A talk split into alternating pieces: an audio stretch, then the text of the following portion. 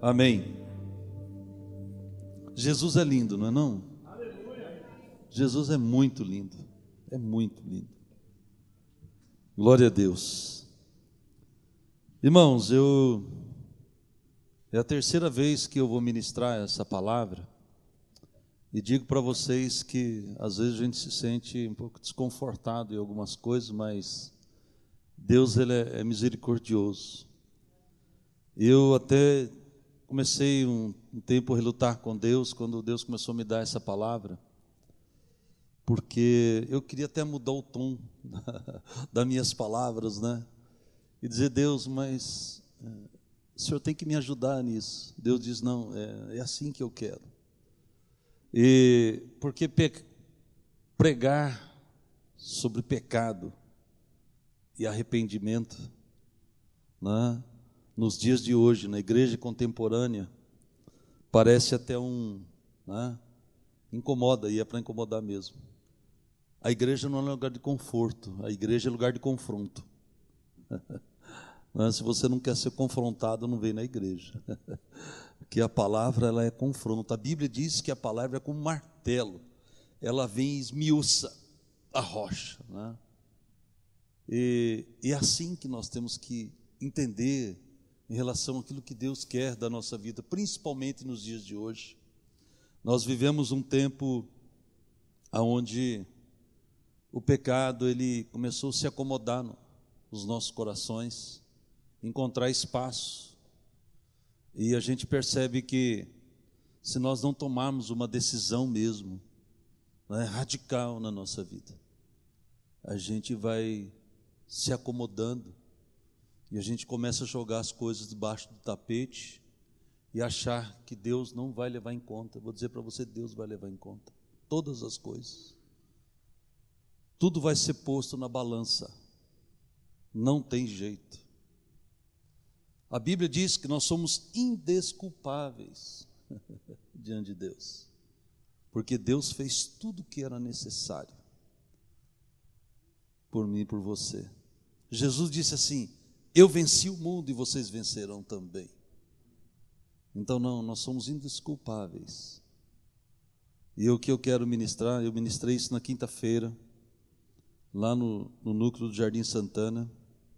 Ministrei hoje de manhã, inclusive recebi vários WhatsApp de pessoas que têm um vídeo rolando aí um, do pastor Lamartine falando sobre esse assunto que eu vou falar hoje. Abra comigo lá em João, Evangelho segundo São João, capítulo 3.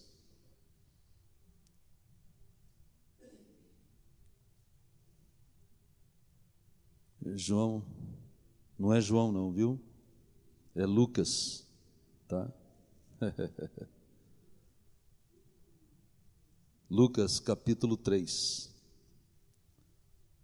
Lucas 3, Evangelho de Lucas capítulo 3, a partir do versículo 1. Porque tem muita gente sofrendo e ainda pergunta por quê.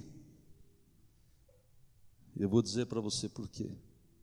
Deus espera de nós uma atitude de arrependimento das nossas atitudes. Diga aqui, diz aqui a palavra de Deus, a partir do verso 2: Sendo sumos sacerdotes Anás e Caifás, veio a palavra de Deus a João, filho de Zacarias, no deserto. Ele percorreu toda a circunvizinhança do Jordão, pregando batismo de arrependimento para remissão de pecados, conforme está escrito no livro das palavras do profeta Isaías. Vós que clama no deserto, preparai o caminho do Senhor e endireitai as suas veredas. Todo vale será aterrado e nivelados, todos os montes e outreiros, os caminhos tortuosos serão retificados e os escabrosos aplainados e toda a carne verá a salvação de Deus. Dizia ele, pois, às multidões que saíam para ser batizadas: Raça de víboras, quem vos induziu a fugir da ira vindoura? Produzi, pois, frutos dignos de arrependimento, e não comeceis a dizer entre vós mesmos: Temos por pai Abraão. porque eu vos afirmo que dessas pedras Deus pode suscitar filhos a Abraão. Vamos orar. Pai, muito obrigado por essa noite, obrigado pela Sua palavra. Ajuda-nos nessa noite a entender o propósito que o Senhor tem para nós e nós queremos realmente sair daqui com o nosso coração, Deus, tocado pela tua palavra, arrependido mesmo, Senhor, das nossas atitudes. Nós não queremos deixar que o pecado, Senhor, não, Deus, encontre espaço em nós. Nós queremos, ó Deus, pedir que o Espírito Santo nos ajude nessa noite a entendermos, Senhor, e que o Senhor possa examinar o nosso coração. Em nome de Jesus. Marca aí, João, volta um pouquinho a Bíblia no Salmo 32. Salmo Davídico, Salmo 32. Salmo 32. Diz assim: Bem-aventurado aquele cuja iniquidade é perdoada, cujo pecado é coberto. Bem-aventurado o homem ao que o Senhor não atribui iniquidade, em cujo espírito não há dolo.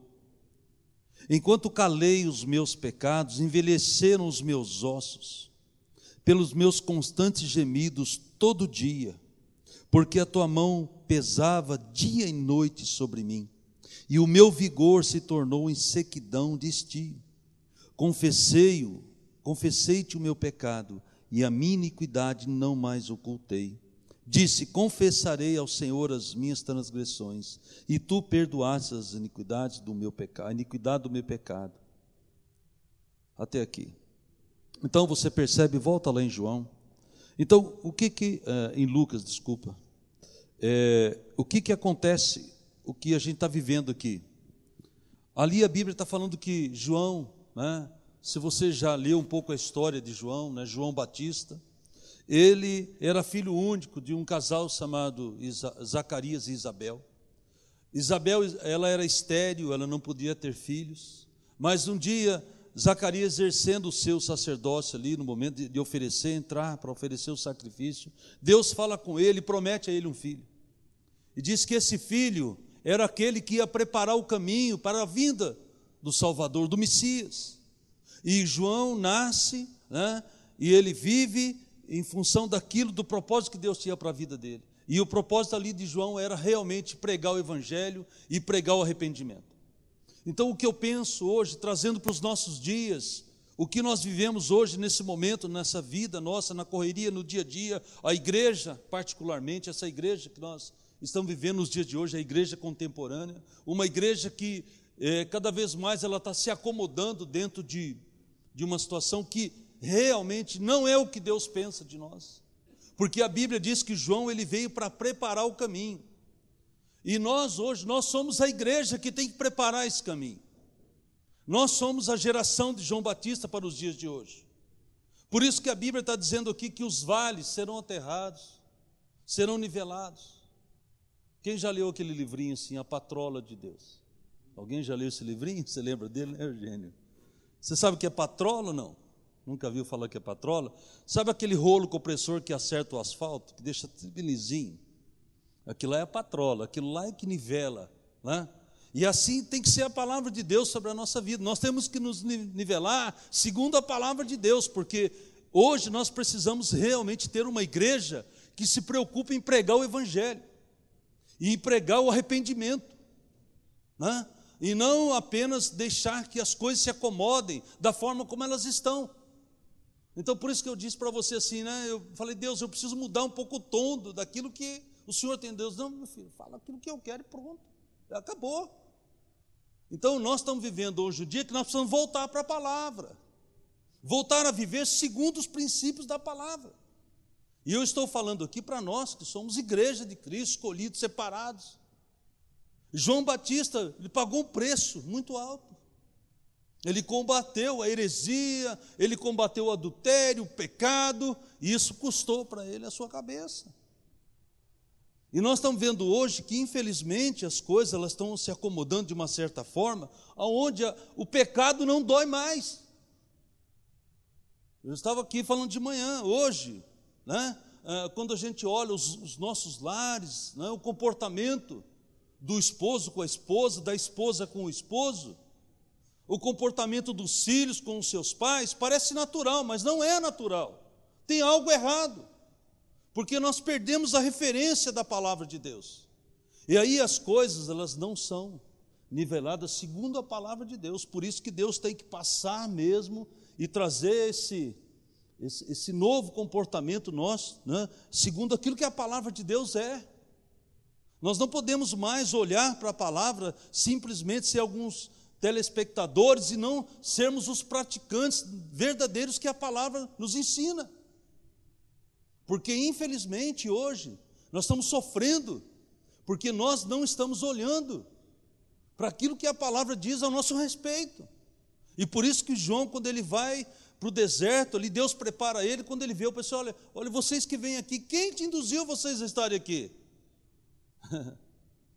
olha, deem frutos, se arrependam dos seus pecados e sejam batizados, mudem a atitude, é isso que João Batista estava pregando, é isso que eu hoje quero dizer para vocês.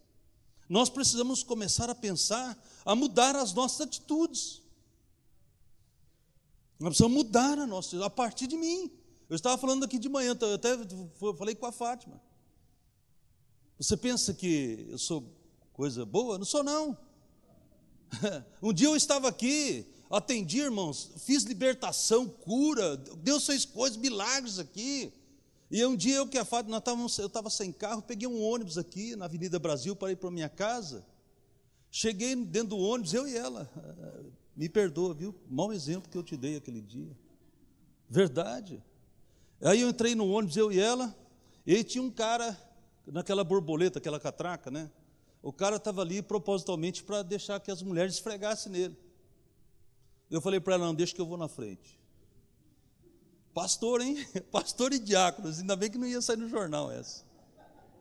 Aí cheguei no cara, assim, encostei perto dele, pau! Aí o cara saiu, eu falei, pode passar, irmão. Passei.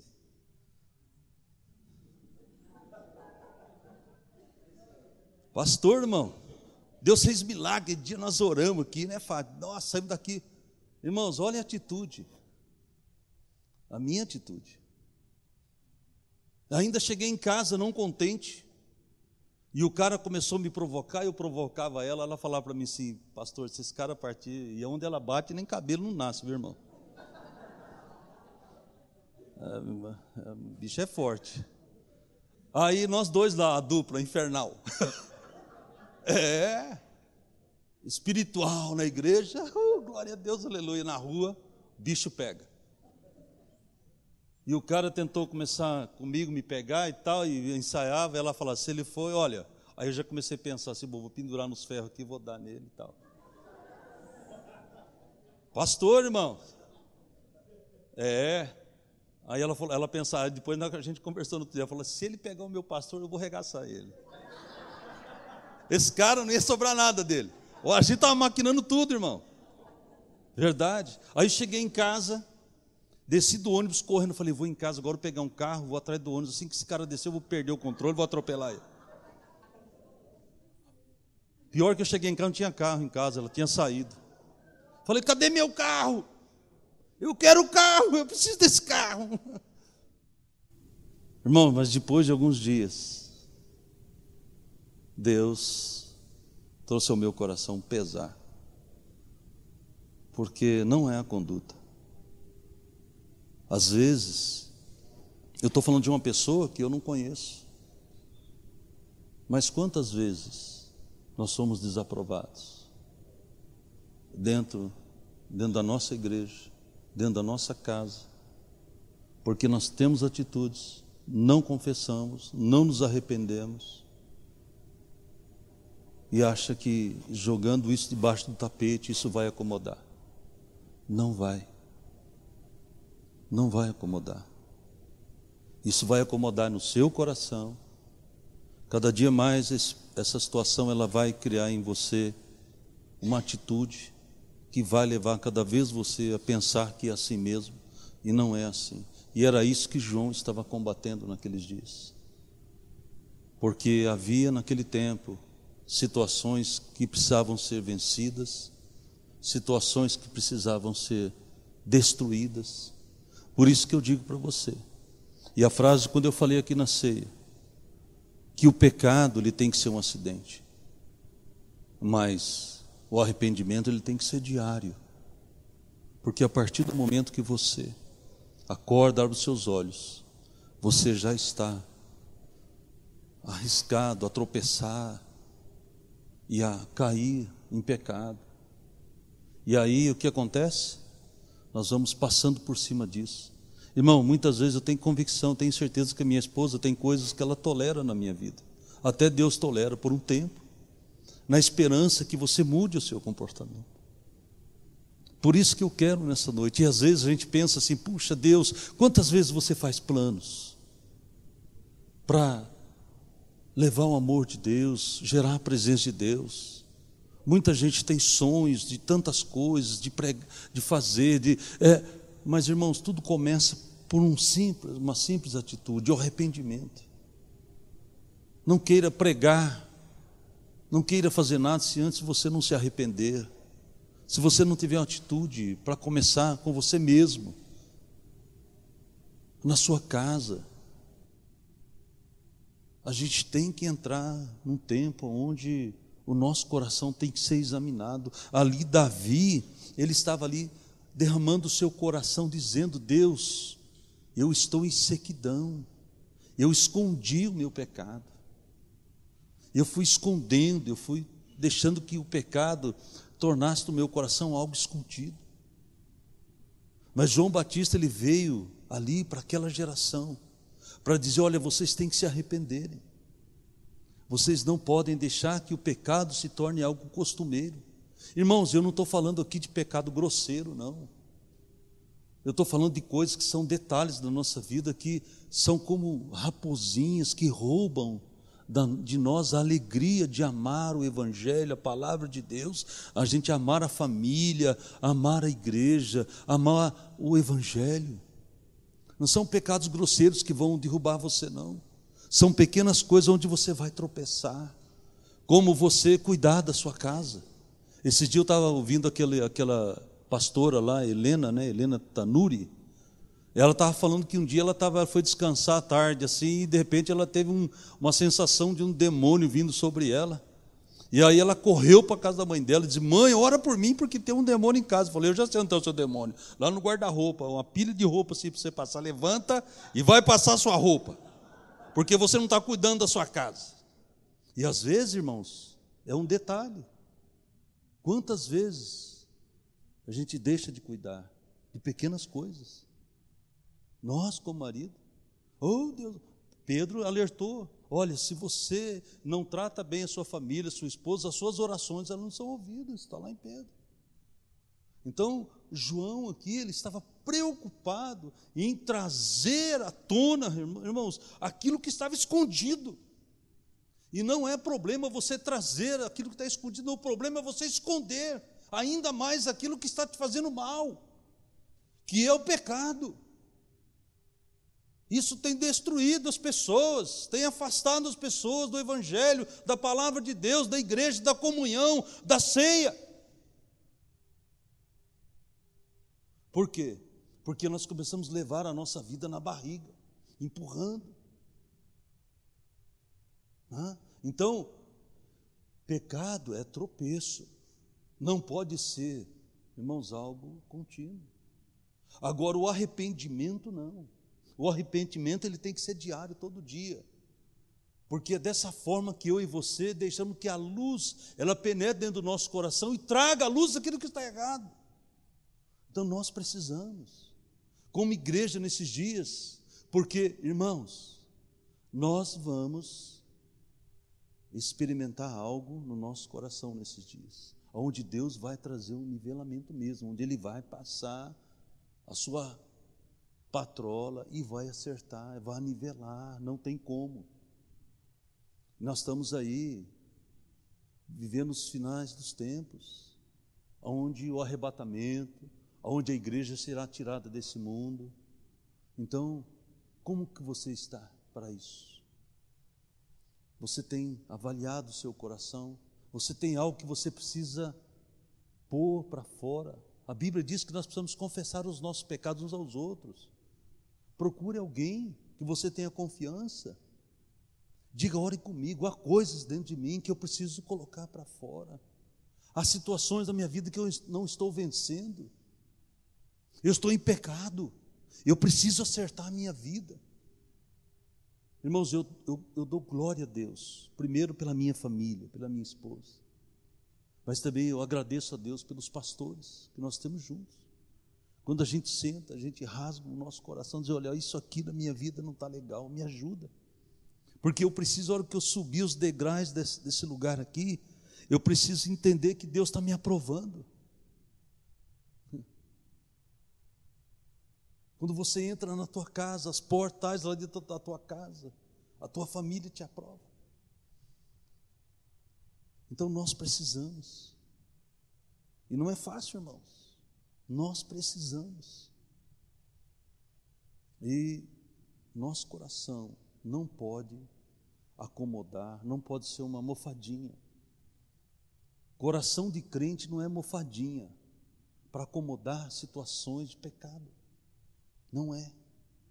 Coração de crente tem que sangrar todo dia, tem que se arrepender todo dia, tem que deixar que a palavra de Deus venha mesmo como uma espada e separe ali.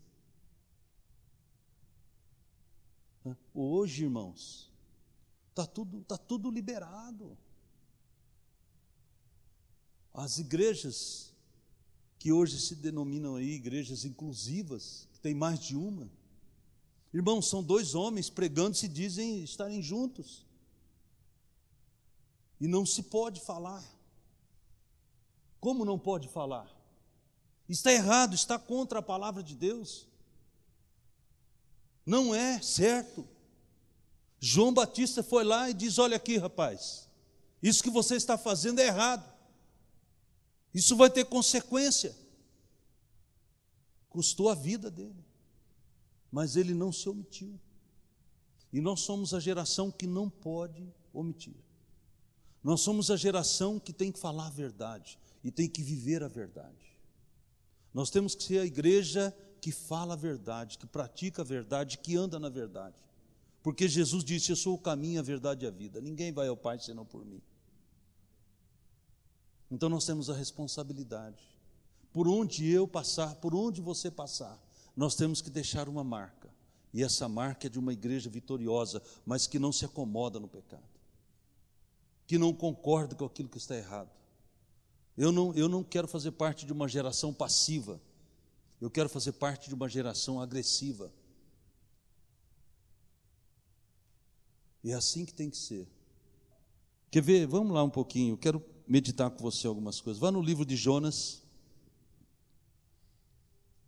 Jonas, capítulo 3. Jonas, capítulo 3. Diz assim: Veio a palavra do Senhor a segunda vez, quer dizer, segunda vez já que Deus estava falando com Jonas, dizendo: Dispõe-te, vai à grande cidade de Nínive e proclama contra ela a mensagem que eu te digo. Levantou-se, pois, Jonas e foi a Nínive, segundo a palavra do Senhor. Ora, Nínive era uma cidade muito importante diante de Deus e de três dias para percorrê-la. Começou Jonas a percorrer a cidade, caminho de um dia, e pregava e dizia: Ainda há quarenta dias Nínive será subvertida. Os ninivitas creram em Deus e proclamaram um jejum e se vestiram de panos de saco, desde o maior até o menor. Chegou esta notícia ao rei de Nínive. Ele levantou-se do seu trono, tirou de si as suas vestes reais, cobriu-se de pano de saco e se assentou-se sobre a cinza. E fez-se proclamar divulgar em Nínive, por mandado do rei, seus, seus grandes, nem homens, nem animais, nem bois, nem ovelhas, provem coisa alguma, e nem os leve para o pasto, e nem bebam água mas sejam cobertos de pano de saco, tanto os homens como os animais, e clamarão fortemente a Deus, e se converterão, e se converteram, cada um do seu mau caminho e da violência que há nas suas mãos. Irmãos, olha aqui, na verdade, eu quero fazer uma, uma, uma situação aqui. Quando, quando eu comecei a ler esse texto aqui, eu comecei a pensar: por que que Jonas, quando você pega o livro lá, por que que Jonas não queria a salvação de Nínive? A gente sabe que Nínive era uma cidade muito grande e ela, ela oferecia risco para Israel. E por isso Jonas, ele sabia, ele conhecia Deus, ele sabia que se ele fosse lá e pregasse o evangelho, aquela cidade ia se converter. Deus é um Deus misericordioso.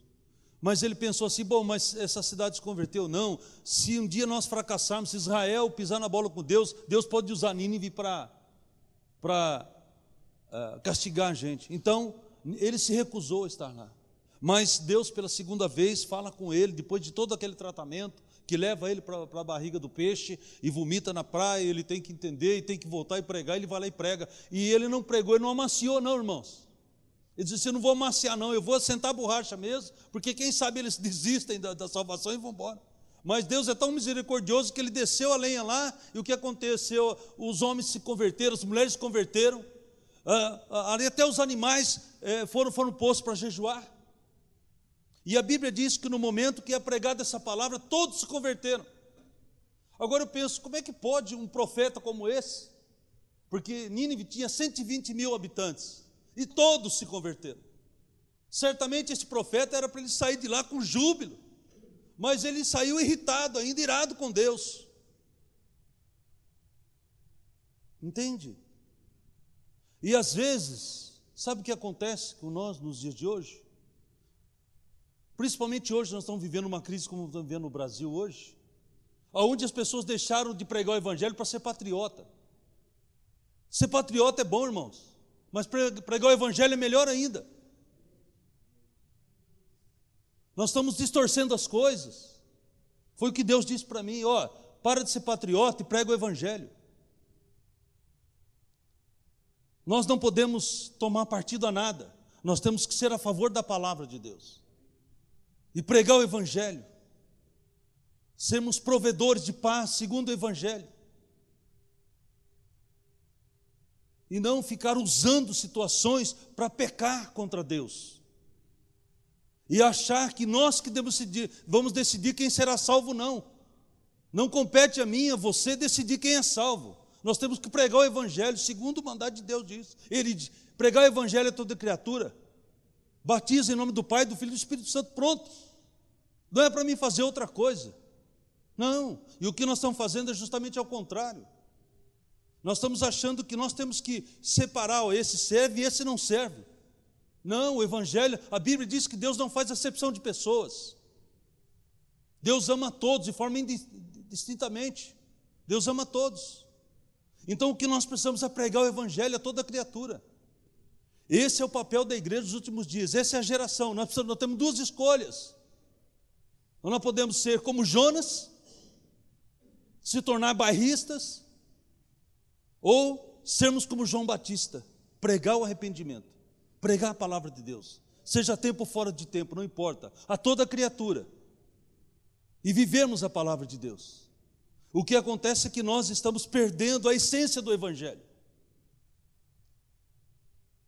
Se você tiver que mandar alguma coisa para alguém, mande uma mensagem bíblica, mande uma palavra de conforto e de confronto.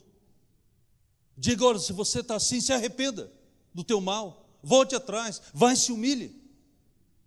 Porque a Bíblia está dizendo aqui que o rei disse: olha, essa cidade será destruída, a menos que eu e nós, o nosso povo, se arrependa. A Bíblia diz que o rei tirou sobre si as suas vestes reais, foi lá e jogou um pano de saco, se sentou nas cinzas e disse: Nós vamos se arrepender. E a Bíblia diz que todos se converteram e se arrependeram dos seus maus caminhos. Aí eu vou lá em 2 Crônicas, 7,14: Se o meu povo se humilhar e se converter dos meus caminhos, então eu virei e sararei a sua terra. Como que Deus vai sarar a nossa terra? Quando nós nos arrependermos, primeiramente eu, depois nós, a igreja, e pregarmos o Evangelho. Nós precisamos pregar o Evangelho. Nós deixamos de pregar o Evangelho. Essa é a grande verdade. Nós não pregamos mais o Evangelho. Nós precisamos voltar a pregar o Evangelho. E pregar o Evangelho de forma contundente. E não vamos amaciar, não. É pecado, é pecado. Se tem que se arrepender, tem que se arrepender. Olha aqui, ó, se arrependa. Eu atendi vários casais essa semana aqui. Ai, não dá mais, é, é, é. Falei, ah, rapaz, cria vergonha, rapaz. Você tem palavra? Lógico que eu tenho. Então, por que, que lá no altar você deu a palavra, agora você está voltando atrás? Então você não tem palavra. Você está voltando atrás. Agora, estou falando isso porque eu sou certinho? Não, irmãos, eu estou em busca da mesma coisa que você e eu. Nós estamos aí. Nós estamos sujeitos a tudo, a, a situações, mas a partir do momento que eu entendo que arrependimento, ele me aproxima de Deus novamente, eu vou lá. Eu me arrependo, me, me, me humilho. Tem duas situações que nós temos que fazer. A Bíblia diz que aquele que se humilha é exaltado, mas aquele que se exalta será humilhado. Se você se humilha, Deus é exaltado. Se você não se humilha, o diabo vai te humilhar. De, de, de jeito você é humilhado de qualquer jeito, porque o diabo, a função dele é te humilhar, é te destruir, é acabar com a sua vida, é acabar com a minha vida. Mas graças a Deus que a Bíblia diz que as portas do inferno, ela não prevalece contra a igreja, contra você nem contra mim. Mas nós precisamos voltar ao arrependimento, nós precisamos voltar ao primeiro amor. Nós precisamos voltar a pregar o Evangelho, irmãos. Então, cada cadeira aqui, ó, ela foi comprada para uma vida. A responsabilidade não é minha, dos pastores, diáconos, é de todos. Esse dia eu estava conversando com os pastores lá do Santana. Eu, pastor Vanderlei, a pastora Clarice, falei, ó, oh, vou dizer uma coisa para vocês. vou te dar uma boa notícia para vocês, 33%. Se eu pisar aqui, você também vai pagar. E se você pisar, eu pago também. Então vamos mandar junto? Não pensa não, eu sou, sou pastor responsável lá, mas é 33 para cada um. Se você não fizer a tua parte, nós vamos gemer tudo junto. Então, irmãos, uma parcela para você e para mim. Uma parcela para pastor, uma parcela para diácono, para obreiro. Uma parcela para você que chegou hoje, que chegou há 10 anos, não importa.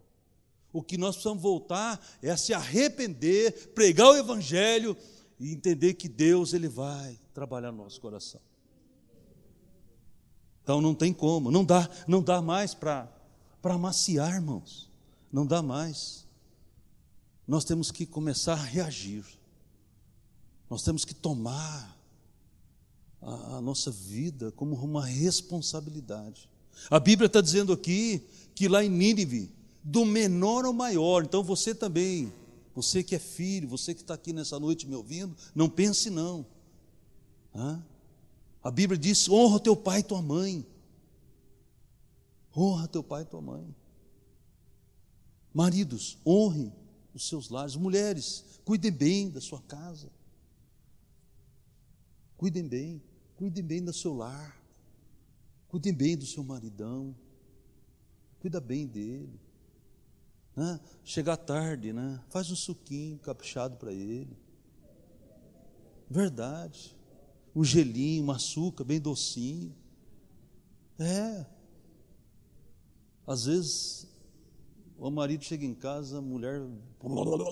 Não, antes de tudo, dá um camomila para ele. Prepara o ambiente. É, irmãos, é verdade. Nós estamos vivendo tempos onde é o que Jesus ensinou. Aprendei de mim, porque sou manso e humilde. De coração. A Bíblia está dizendo aqui, irmãos, hora que Jonas pregou a palavra de Deus todos se arrependeram, todos se converteram do mau caminho, abandonaram os seus pecados, foram até Deus, entenderam que eles iam ser destruídos. Irmãos, esse mundo aqui vai passar por uma destruição terrível. Muitos irão por uma condenação eterna. Muitos irão para o inferno. Eu e você nós precisamos. Irmãos, está a foto aí do batismo aí puseram de manhã. Não sei se está aí, acho que não está, tá?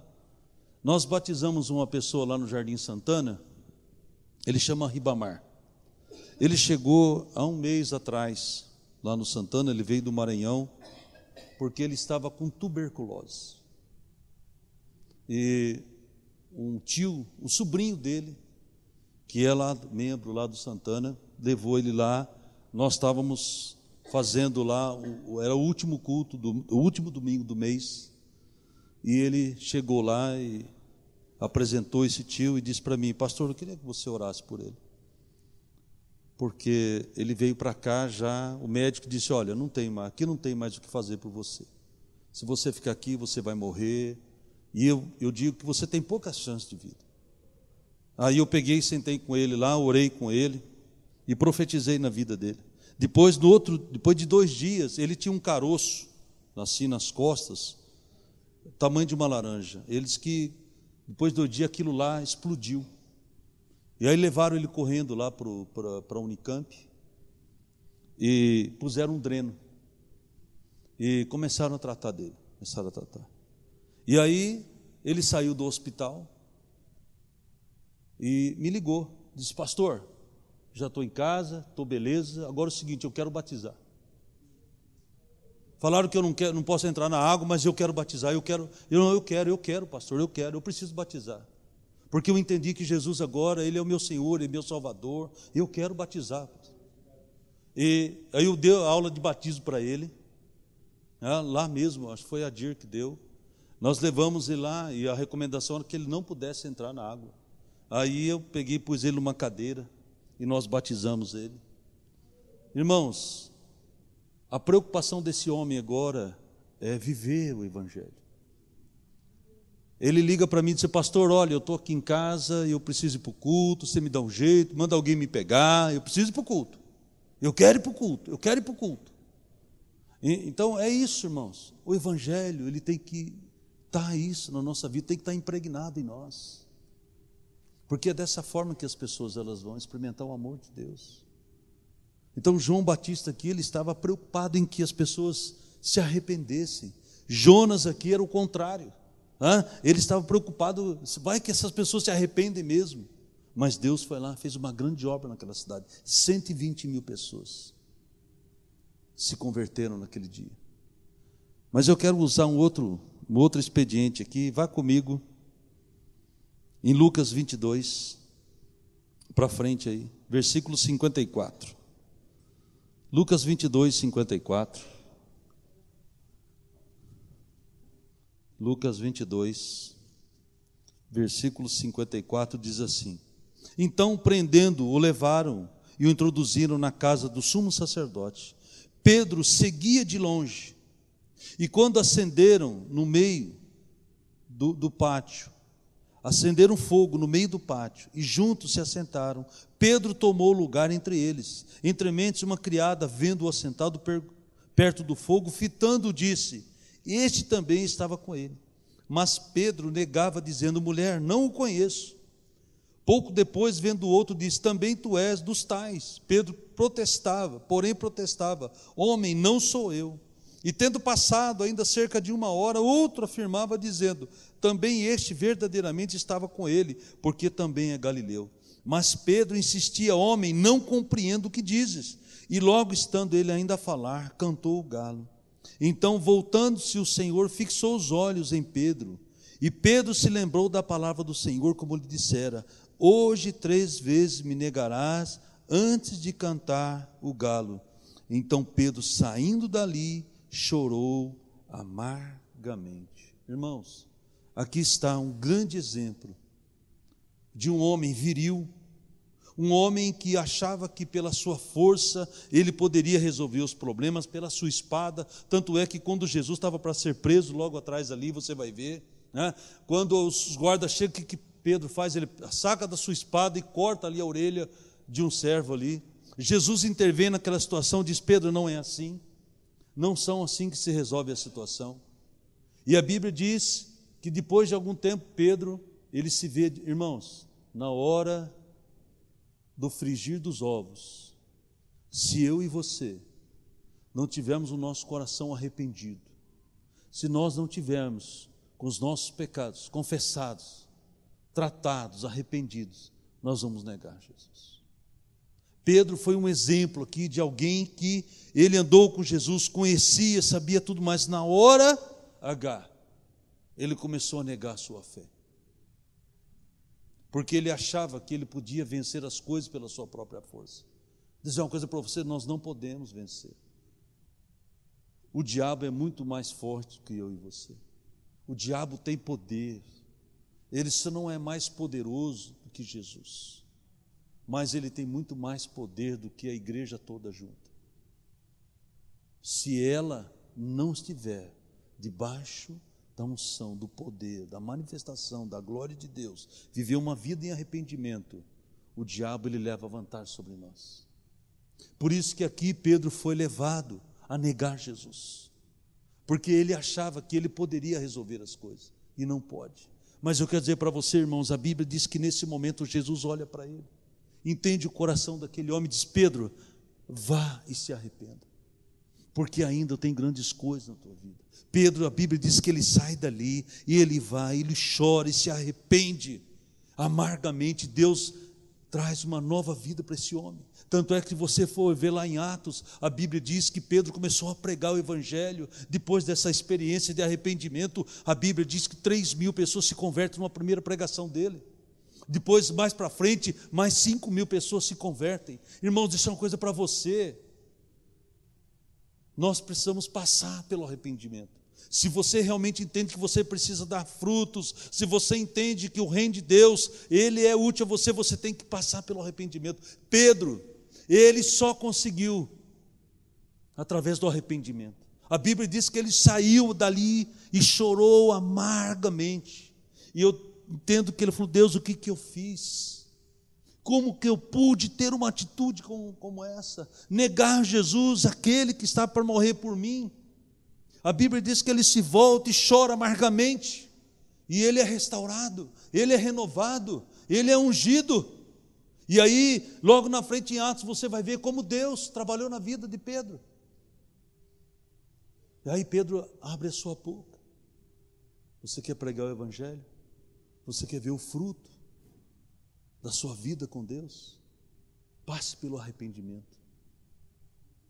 Seja contrito no seu coração.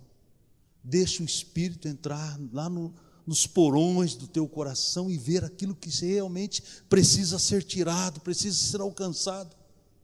Porque somente assim eu e você nós vamos poder ter a mesma reação que Pedro teve. A Bíblia diz que ele foi, se humilhou, orou, se arrependeu, porque ele viu, ele olhou os olhos de Jesus e viu que para ele havia uma oportunidade. Nós temos a grande oportunidade, irmãos, diante de Deus, nesses dias, para nos arrepender. Então eu quero que nessa noite, eu e você, possamos avaliar nossa vida. Como tem estado o seu coração nesses dias? As suas atitudes. O que você fez durante esse tempo? O que você está fazendo? O que você está deixando de fazer? Para que o reino de Deus seja expandido sobre a terra. Eu não falo isso para trazer pesar para você. Ai, agora foi duro, meu Deus, nem agora. Não, irmãos, nada disso não. É para você se levantar, abrir os olhos e dizer: Meu Deus, eu preciso tomar uma atitude comigo mesmo, em primeiro lugar. Foi aqui que Pedro, Pedro disse: Não, eu tenho que mudar essa situação. Eu vou mudar isso, eu vou me arrepender, eu vou me jogar no chão, eu vou me lançar aos pés dele. Ou como lá em Nínive, nós nos arrependemos, vamos mudar o caminho, vamos mudar a nossa história, vamos mudar na nossa cidade, vamos no nosso país, mas é com o Evangelho, é com a palavra de Deus. Não é com gritaria, não é com barulho, não, é com arrependimento, é com atitude. É, irmãos, eu quando ouço isso, meu coração fica pequena de mim, sabe por quê? Porque eu quero mudar, eu quero, e eu vou mudar, vou começar por mim. Os desafios estão aí para nós, como igreja, como família.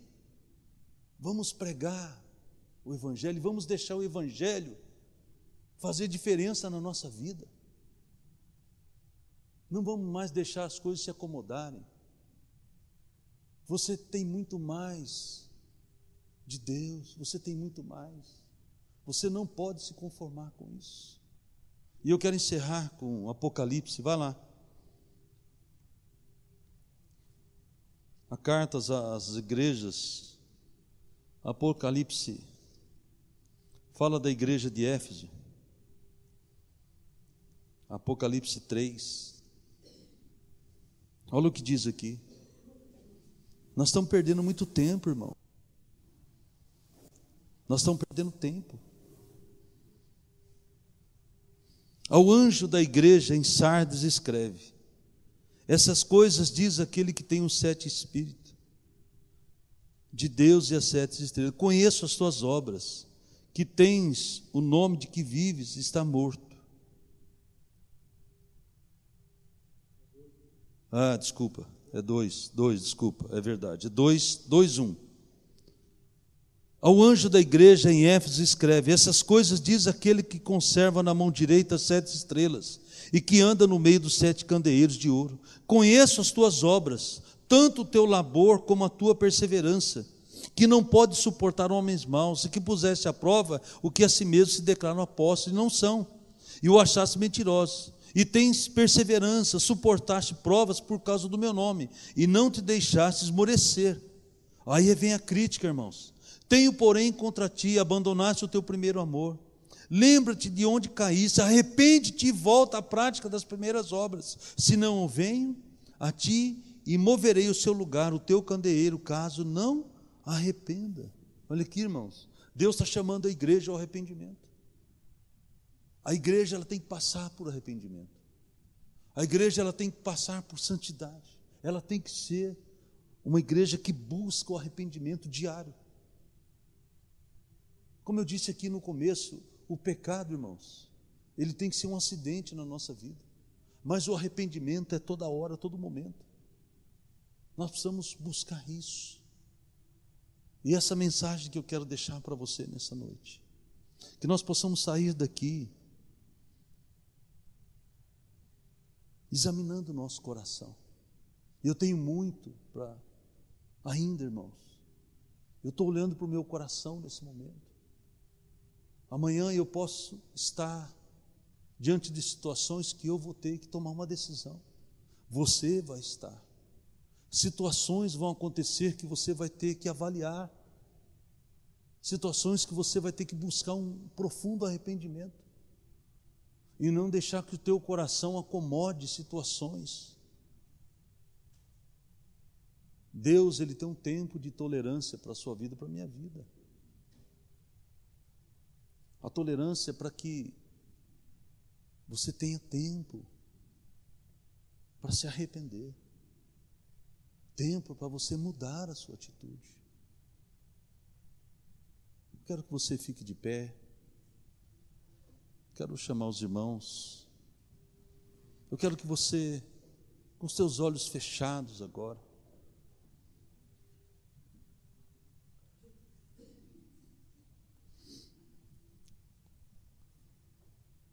Quando essa carta, ali em Apocalipse 2, se refere a Efésio, Éfeso, a igreja de Éfeso, Deus dá muitas qualidades para aquela igreja. Era uma igreja que não. Ela não estava tolerando ali certas situações, homens, situações. Mas a crítica, ela que tinha deixado o primeiro amor. E a primeira pedido ali era que houvesse arrependimento. Pedro, ao negar Jesus, ele sai daquele lugar. Ele poderia ter uma atitude, dizer: Não, é, realmente estou perdido, eu acho que não, não dá mais, eu vou deixar, vou deixar de seguir Jesus. Mas não, Pedro ele tem uma atitude tremenda.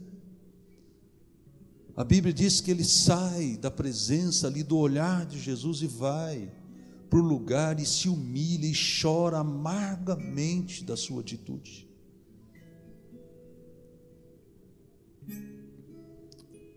Quanto tempo faz que você não derrama uma lágrima de arrependimento?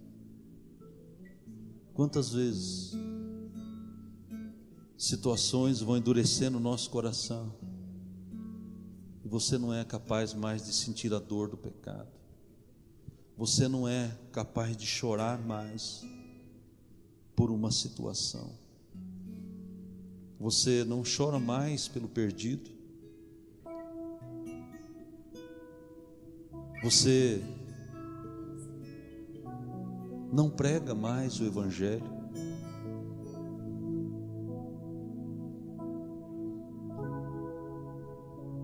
Deixa o Espírito Santo falar o seu coração. Quero fazer um convite para você. Eu queria orar com você. Se você entende que você precisa passar por um toque de Deus nessa noite. Se há situações que você quer ver mudança na tua vida, eu quero convidar você. Eu quero que você venha aqui à frente, eu vou orar com você. Não perca essa oportunidade. Deixe o Espírito Santo trabalhar no teu coração.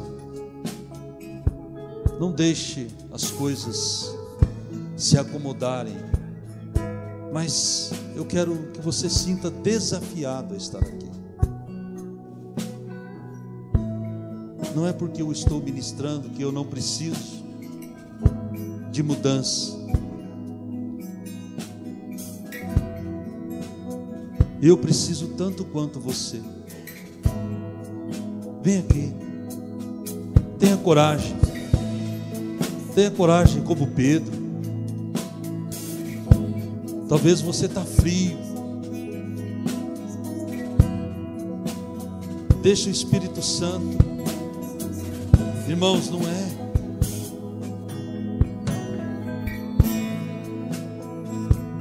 Não é fácil. Não é fácil tomar atitude como essa. Não é não. Mas quando eu e você nós passamos pelo arrependimento, nós somos curados. Muitas vezes eu e você acumulamos tantas coisas, mas deixamos de ser práticos então eu quero orar com você nessa noite. Quero pedir que o Espírito Santo ministre no teu coração. Eu vou orar, mas eu quero que você saiba que você precisa orar por mim também. Eu preciso de muitas coisas.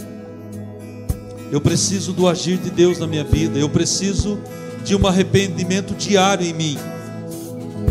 Se você não tem cuidado bem das coisas que Deus tem te dado, peça perdão. Se você não tem cuidado da sua casa, você não tem sido responsável, peça perdão a Deus agora. Fala, Deus me perdoa. Deixa o Espírito Santo falar o seu coração. Deus é misericordioso, Ele é bondoso, Ele está aqui. E eu sei que Ele vai tocar na sua vida nessa noite. Mas eu não quero que você saia daqui debaixo de uma acusação.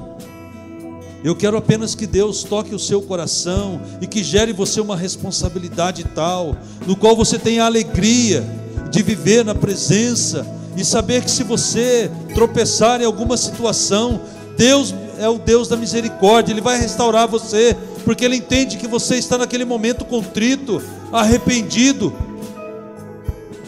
Pai, nós te pedimos nessa noite. Eu peço ao Senhor pela minha vida e também pela vida dos meus irmãos, pela vida da igreja nesses dias. Nós não queremos, ó Deus, termos uma atitude como o profeta Jonas, não. Nós queremos, ó Deus, ter uma atitude como a geração que o Senhor tem levantado nesses dias. Como foi João Batista, um homem contundente, um homem, Senhor, que pregou o Evangelho. Deus pregou o arrependimento. Eu declaro em nome de Jesus que cada um de nós aqui nessa noite, como igreja, como família, como indivíduo, Senhor, nós vamos sair daqui desafiados, Deus, a pregar o Evangelho a todo aquele que passar pelo nosso caminho. Meu Deus, então prepara o nosso coração e nesta noite nós nos arrependemos profundamente por aquilo que deixamos de fazer, meu Deus. Senhor, em nome de Jesus, traz sobre nós um novo tempo. Meu Deus, nós colocamos sobre nós, ó Deus, Pai, o teu poder, a tua graça, para que saiamos daqui, Senhor, desafiados, não atemorizados, não prostrados, Senhor, mas sim entendendo, Senhor, que o arrependimento, ele traz, ó Deus, da tua parte, ó Deus, o carinho, o amor do Senhor sobre as nossas vidas. Então por isso eu te peço nessa noite, visita os corações aqui, visita os nossos corações, ó oh Deus, vai no profundo íntimo da nossa alma e veja, Senhor, aquilo que precisa ter trazido à tona, meu Deus. Nós confessamos as nossas fraquezas, nós confessamos, ó oh Deus, as nossas limitações, mas nós não queremos ficar assim, nós queremos mudar, Senhor. Então nos ajuda nessa noite, nos ajuda, Pai. Senhor, e com certeza o Senhor vai nos dar oportunidades de pregar o Evangelho, nós vamos ver, Senhor, o agir do Espírito Santo em nós, em nome de Jesus. Por isso eu quero abençoar cada um nessa noite e declarar, ó Deus, cada um aqui sendo tendo o coração contrito. Ó Deus, saindo daqui, Senhor, com o coração profundamente curado, quebrantado, para que a tua palavra, a tua palavra Venha, Senhor, sobre o nosso coração. Nós não queremos conforto para o nosso coração, nós queremos ser confrontados todo dia pela tua palavra. Porque eu sei, Senhor, que os dias estão próximos. Os dias estão próximos. Então nós queremos, ó Deus, com ousadia, pregar a tua palavra a toda criatura, batizá-los em nome do Pai, do Filho e do Espírito Santo. Por isso eu quero nessa noite abençoar aqueles que estão aqui que o consolo, o amor do Pai esteja sobre cada um, dando uma semana vitoriosa, cheia de paz, alegria. Que a paz abundante, Senhor, que o amor do Pai inunde esses corações e que nós possamos, ó Deus, agir com responsabilidade. Se formos necessários se humilhar, Deus nos arrepender, faremos, Senhor, porque queremos passar pelo arrependimento, porque só assim nós vamos poder Deus pregar o Evangelho de uma forma verdadeira e genuína. Por isso eu oro e abençoo cada um nessa noite, em nome de Jesus. Amém e amém. Deus abençoe você. Vá em paz. Amém. Glória a Deus. Deus abençoe você.